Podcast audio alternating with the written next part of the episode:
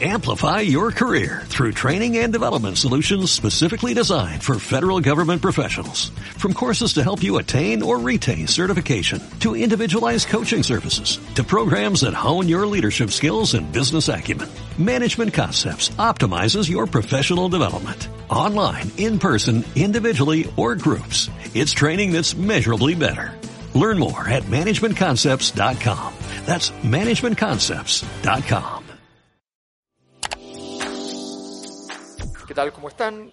Continuamos con esta revisión de Big Bang, Estallido Social 2019, el libro que hace un análisis sociológico, antropológico del estallido social de octubre eh, del año 2019. Eh, Vamos ahora a revisar el capítulo 5, que se denomina ciclo de crisis. Eh, nosotros llamamos ciclo de crisis a el ciclo que se expresa desde 2011 y la fractura que allí se da. Recordemos brevemente, 2011 tenemos cuatro hitos súper importantes que son relevantes de seguir. Uno es la politización relevante de la situación de la crisis de la Iglesia a, partir del caso Caradima, que se denuncia, ya está, se estaba, estaba denunciado entre comillas, pero políticamente se transforma en relevante en enero del 2011 cuando em, eh, en Tolerancia Cero eh, es entrevistado James Hamilton y ahí se cuentan ya los detalles y se establece la situación de conflictividad. Luego viene marzo con Iduraysen, que termina por primera vez con votar a la basura un proyecto grande que ya tenía mucho avance, que ya está bastante, bastante bien, bastante en proceso, eh, trabajándose. Luego viene, en abril comienza tímidamente y luego ya está muy fuerte el movimiento estudiantil por la gratuidad en la educación, a nivel universitario fundamentalmente, que va a terminar recién en octubre ese, ese movimiento. Eh, y nos encontramos además con el caso La Polar, que va a ser un caso que afecta a alrededor de un millón de personas. Eh, y ese caso va a ser bien importante porque viene a consolidar la idea de un mercado que en vez de, de, ser un mercado que abre las libertades, que expande las libertades de las personas, la tesis de Carlos Peña, eh, es un mercado que oprime y que tiene una especie de obra de teatro montada y de atrás tiene otra estructura de negocio. El caso de la Polar viene a ser la cristalización de un caso anterior que había sido grave, polémico, pero que no, no significaba una crítica al todo del mundo empresarial, que había sido el caso de la colusión de farmacias. De ahí para adelante, todos los temas de mercado empiezan a ser bastante más complejos de administrar, como va a quedar en evidencia, eh, ni ver, eh, cosa de ver las demandas contra las ISAPRE, cosas por el estilo. Eh, bueno, el, el ciclo de crisis de 2011 a 2019 goza de una estructura muy clara, ostensiblemente vinculada a las deficiencias del modelo, para afrontar los desafíos materiales de la sociedad y además asociada a las deficiencias políticas y democráticas que el neoliberalismo acarrea. Em, la permanente negación de los principales actores vinculados y responsables del diagnóstico a si hay o no malestar social, y cuánto hay, si acaso lo hay, ha sido la tónica de la conducta desde que en 2011 la temática fuera indispensable por la contundencia de sus acontecimientos. El año 98, recordemos el, el Programa de Naciones Unidas para el Desarrollo, ya había hecho un informe, pero pasó algo interesante. Em, hasta donde yo sé, esto es lo que yo sé, no es versión oficial. Em, el, documento se iba a llamar El malestar, no sé si en la modernización o de la modernización, pero malestar, modernización. Aparentemente eh, habría habido gestiones a nivel de gobierno para que no se pusiera malestar en, el, título. Los títulos importan. Eh, alguna vez gente importante en Chile me decía, bueno, eh, tu análisis podríamos haberlo aceptado si, si el título no fuera el derrumbe del modelo. Los títulos le importan mucho. Entonces, ¿qué dijeron? Las paradojas de la modernización. Así se terminó llamando ese informe. Bueno, en general entonces hubo un, escenario permanente de negación. Se negó entonces el 98 eh, y se negó toda forma de diagnóstico que fuese revelando aquello. Incluso más, en algún momento esto se enfrentó a partir de una variable ya penosa, perdón, en el juicio, que fue una campaña publicitaria eh, que se llamaba Piensa Positivo, con una musiquita, eh, y que terminaba diciendo incluso tú ves lo que quieres ver. ¿Saben quién la vamos a poner? Pongamos eso para recordarlo.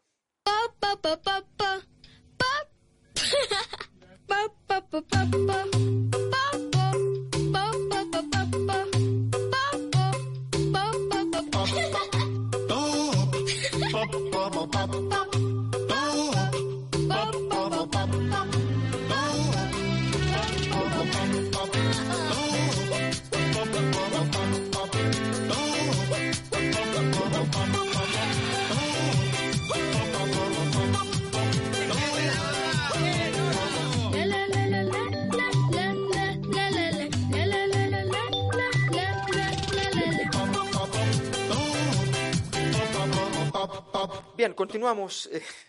Eh, sí, bueno, la campaña eh, tiene, tiene mala vejez, ¿no? O sea, se pensó que era un tema como casi emotivo, la gente estaba un poco triste, enojada, tal vez se había expandido tanto su capacidad de consumo que estaba como esas élites monárquicas que ya estaban aburridos de vivir de tan bien que vivían, quién sabe lo que se imaginaron, pero la cosa es que, es interesante, la élite chilena había evadido el tema del malestar. Eh, a nivel de los académicos también. Tiene esto mucho que ver con que los académicos no viven de la nada, no dependen de la nada. No, el, mundo académico es, bastante más dependiente de otros, de otros mundos empresariales y políticos, o al menos te puedes topar con problemas en esos mundos si no, si no administras bien aquello. Y por tanto, muchos sencillamente vieron que la política no soportaba esta idea eh, o tenían la convicción intelectual de aquello, no sé qué es peor, esa es la verdad, pero dijeron que no. Pues bien, se puede hablar de eh, un malestar que estaba con control institucional y era un malestar de carácter difuso, no tenía mucho tema, según Alfredo Yoñán, de expectativas ampliadas por la modernización, Carlos Peña, o sea, el mercado es un escenario de libertad, eso amplía las expectativas y la gente no es que sienta malestar, solo que tiene más ganas de que pasen más cosas interesantes y atractivas. Eh, esto, qué sé yo, la gente es feliz con esto, pero, pero se le ocurren cosas para ser más feliz. Y todas suponen más, más consumo, entonces más complicado. Entonces hay un poquito de malestar por aquello, podría pensarse. Carlos Peña. El malestar más bien de las élites por el bienestar de las masas, o sea, el malestar aquí no está en las masas, está en las élites, dice Eugenio Tironi. Son las élites las que sufren de este malestar porque, eh, para decirlo así, uno va al sur, lo dice en una columna, de hecho, uno va al sur, a un lago, al lago Ranco, a un lago que antes no iba a la gente popular y de repente está lleno. Entonces las élites dicen, pucha, antes estaba mejor acá. Em, y se puede llegar a, los argumentos que provienen de la derecha intelectual, que acusan al diagnóstico del malestar como resultado de una operación estatista de intelectuales de izquierda que comprenden a Gramsci, esa es la tesis de Axel Kaiser, o sea, esto es un invento de, gente de ciertas universidades públicas, eh, financiados, son unos funcionarios públicos financiados por, a través del Estado y que están pensando en esta, en esta locura, o más bien la mera teoría, más que un diagnóstico, es básicamente decir esto una tesis bien teórica, una, cosa, una forma muy elegante de ir en contra, o sea, de decir, mira, esto es una teoría. No es realmente un diagnóstico de la realidad, que es la tesis que plantearon eh, Eugenio Guzmán y Marcelo Opliger. Em, y este es un argumento que se reitera, pero mezclado con otros de los anteriores, en Luis Larraín, en La Roulette, en los libros de ellos, entre otros. Em, el mundo académico entonces reaccionó diciendo que no había particular concentración de malestar, que no era cierto aquello. Eso es básicamente lo que se dijo. En cualquier caso, uno de los rasgos centrales de la negación de la crisis del malestar y la crisis del modelo radica en la construcción de un continuo conceptual entre masificación de bienes, democratización vía consumo, modernización, individuación y crecimiento económico. Me explico. Los que defienden eh, el modelo básicamente lo que dicen es Chile se ha modernizado. De hecho, ojo, el informe del PNUD dice que hay malestar, pero también dice que hay modernización esta es una discusión que en un libro que escribimos con José Miguel Ahumada eh, planteamos. ¿Es verdad la hipótesis modernizadora? ¿Es verdad que la economía chilena se modernizó mientras crecía? Eh, bueno, hay muchas formas de analizarlo, no voy a entrar en muchos detalles, pero eh, pueden leer ese libro. Pero de cualquier manera, es bastante. hay, hay solo una prueba que me parece hoy día muy clara, suficientemente clara. ¿Se pueden imaginar ustedes que un proceso de modernización económica pueda ser revertido en 24 horas? ¿Se pueden imaginar ustedes que la modernización de, la economía y derivado de ello, de la sociedad en su conjunto, se puede ir al traste en 24 horas de disturbios urbanos? Bueno, eso es lo que el gobierno intenta decir respecto a lo que pasó el 18 de octubre. ¿Cómo va a ser? ¿Cómo va a ser que algo moderno se caiga así? Es bien, es bien absurdo. Pero, pero ¿cuál es la tesis? Volvamos a la tesis.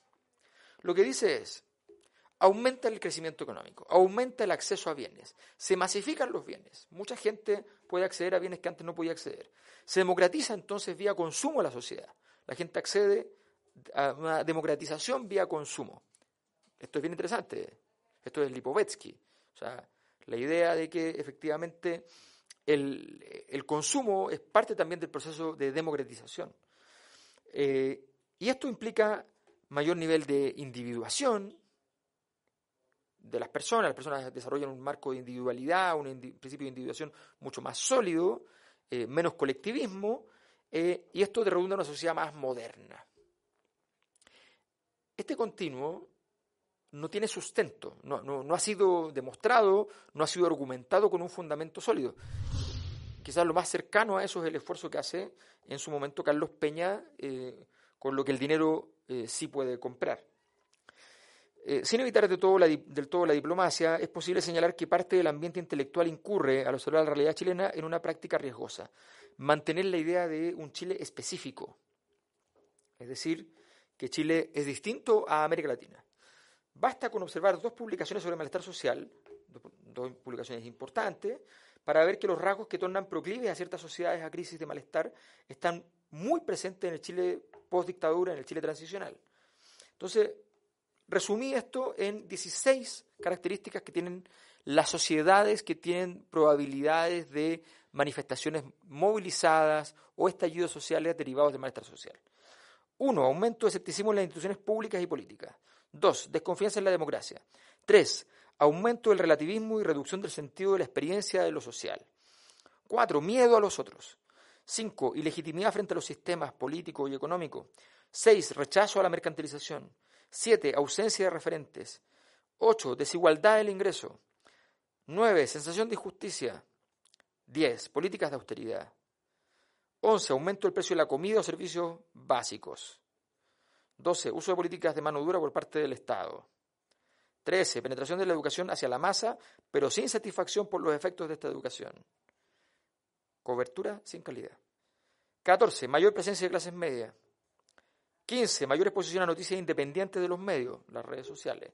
16. Reducción de la capacidad de generar certeza al individuo y sentido a sus acciones, derivado de la pérdida de recursos como instituciones, capital social, capital cultural, en fin. Chile cumplía los 16 rasgos que predicen grandes oleadas de malestar social expresadas en formas de movilización o estallido. Todas. El peligro entonces existía y se transformó en realidad. Chile se presentaba como el milagro económico, eso fue en los años 80, 90, como el jaguar latinoamericano, fines de los 90, como el país de la OCDE, el 2010, como el oasis de América Latina, el presidente lo dijo nueve días antes del estallido. Por debajo de la superficie, sin embargo, el Chile negado hervía para su estallido. Es sorprendente que estas características y riesgos nos hayan enfatizado con más claridad. Eh, nuestra argumentación, que viene desarrollando esta idea desde el año 2011, es efectivamente más extrema. Argumentamos que hay rasgos fundamentales del caso chileno que, no obstante estar asociados a especificidad de la transición y de la administración política del modelo neoliberal, constituyen aporías fundamentales del neoliberalismo y la sociedad de consumo en general. Y señalamos estos rasgos determinan desequilibrios normativos que generan en un periodo de tiempo crisis de legitimidad y falla sistémica en la operación del modelo neoliberal. Un orden social no es solo un conjunto de normas abstractas expresadas en imperativos prácticos. El orden incluye lo odiado, lo temido, lo amado, lo deseado. Pero lo más importante es que un orden está articulado con una estructura de poder que garantiza la estabilidad del mismo orden. Por tanto, cuando aparece una fractura importante, como en 2011, surge también una falla geológica que bien puede suponer su fractura total en un tiempo determinado. Pues bien, eh, un, bien de un bien de salvación, este es un concepto de Max Weber importante en la sociología de la religión, un bien de salvación es todo aquel bien que procura algún beneficio que va más allá de lo material. Son los beneficios que las grandes religiones ofrecen. Son los, bienes que ofrecen las grandes, las grandes promesas políticas, las grandes promesas del arte. Esos son los, los, bienes más importantes de la sociedad. Em, los bienes de salvación más habituales son, por ejemplo, la riqueza, eh, que, eh, la salud, eh, la liberación del sufrimiento, la evitación de la muerte. bueno, el bien de salvación que nos había prometido el neoliberalismo era solo uno, la riqueza. Todos los demás eran visitados a veces por el neoliberalismo, pero la verdad es que no lo hacían bien en esa, en esa visita. lo que pasa con este bien de salvación es que finalmente revela su carácter meramente físico y sin capacidad de llegar más allá. O sea, la riqueza no está produciendo capacidad de vida espiritual, de felicidad, no está siendo vinculante. Esa es su, incapacidad, que tiene mucho que ver con, lo que significa hoy día, hoy día mismo. Sebastián Piñera, que más allá de que tenga 6, 8, 10 o 12, queda ya pegado en, ese, en ese mundo donde sencillamente eh, se es un habitante frío de un mundo que requiere un poco un poco de, calor. De aquí vienen las utopías que se configuran en todo este estallido, como hasta que valga la pena vivir, que lo ponemos aquí en la imagen 3, en la página 75, eh, porque aparece en Argentina eh, citado eh, como portada del periódico Página 12.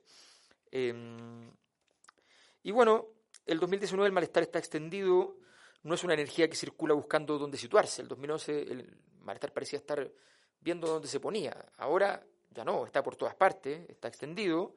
Em, de hecho, podemos poner este cartel de una muchacha que eh, simplemente escribe en un cartel, son tantas hueas que no sé qué poner. Porque finalmente, y esto es algo que el gobierno no ha entendido, eh, lo que le pasó al gobierno, lo que le pasa a la élite política, lo que le pasa a toda la institucionalidad, es algo muy inusual. No todos los días uno amanece frente al todo. Y de pronto, el día 19 de octubre, después del 18, eh, la élite amanece frente al todo. Los sistemas políticos son cajas negras que se definen por conflictividad sectorial. Esto no tiene sector. Todo, todo está en el todo.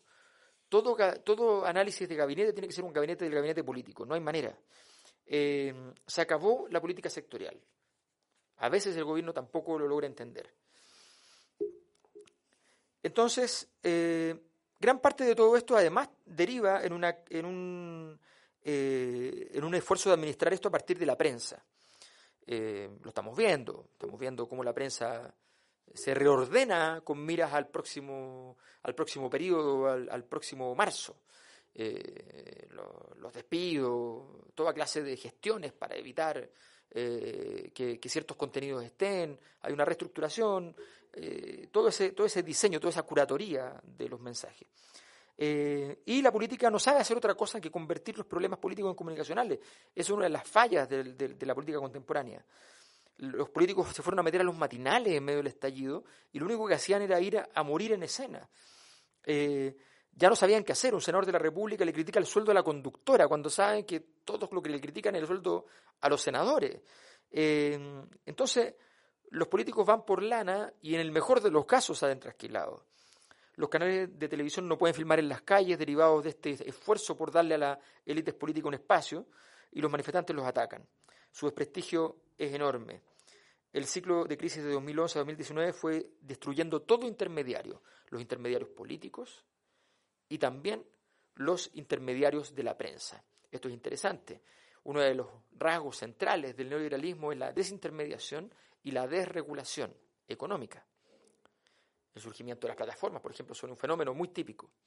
Pues bien, lo que estamos viviendo acá es cómo esa desintermediación en lo económico, en el consumo, se traslada al modelo de sociedad. Y si desintermedia también la política, no queremos más políticos de por medio, no hay líderes en este estallido, eh, y se desintermedia también la, misma prensa.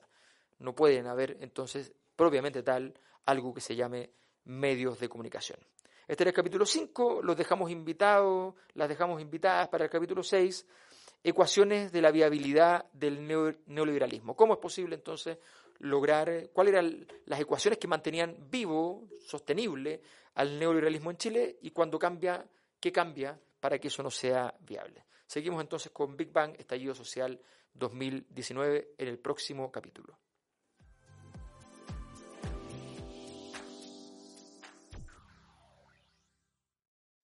Amplify your career through training and development solutions specifically designed for federal government professionals. From courses to help you attain or retain certification, to individualized coaching services, to programs that hone your leadership skills and business acumen, Management Concepts optimizes your professional development. Online, in person, individually, or groups. It's training that's measurably better. Learn more at managementconcepts.com. That's managementconcepts.com.